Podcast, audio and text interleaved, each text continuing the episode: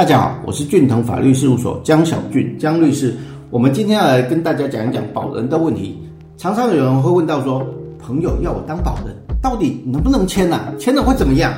或者是说，要不要让债务人找保证人签名呢？保证人对我有什么好处吗？其实，端看你的立场不同而有不同的决定。通常保人就是指保证人。那什么是保证人呢？我们先从“保”这个字来看。拆开来就是人与单的结合，最知名的案例就是艺人张飞与费玉清的姐姐横竖法师，因为替人作保而负债数千万。而从法律层面，依据民法第七百三十九条之规定，称保证者为当事人约定，一方与他方是债务人不履行债务时，由其代付履行责任之契约。举个例子来说，假设我跟银行借一千万，而银行要求我找一个人来当保证人，当我跑路没有清偿这笔借款时，保证人就要代付履行责任，也就是说，保证人要负责清偿这一千万。而保证呢，它可以分成两种类型，一种是一般保证，另外一种叫连带保证。我们先讲一般保证。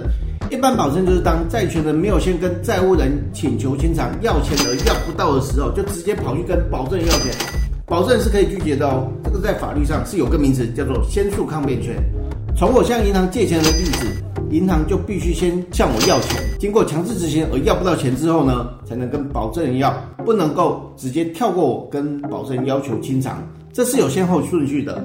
至于连带保证，乃连带保证和债务人利于同意清偿顺序。讲简单一点，就是债权人即使没有先跟债务人要过钱，也可以直接找保证人要钱，看债权人的心情。换言之，连带保证人他并没有先诉抗辩权的适用，但无论哪一种。假设你是债务人的朋友，会建议你千万千万千万不要当他的保证人呐，更不要当连带保证人，否则他一旦跑路了，你就死定啦。不过，如果你是债权人，为了你以后能够把钱拿回来，当然你的债务人有越多保证人就越好啦。当你找不到债务人要钱的时候，你就可以直接跟保证人要，尤其是要让他们当连带保证人呐。以上内容为俊腾法律事务所江小俊律师版权所有，转载前记得标明出处。服务电话：零三四六一零一七，赖 ID 零九七八六二八二三一，我们下次见。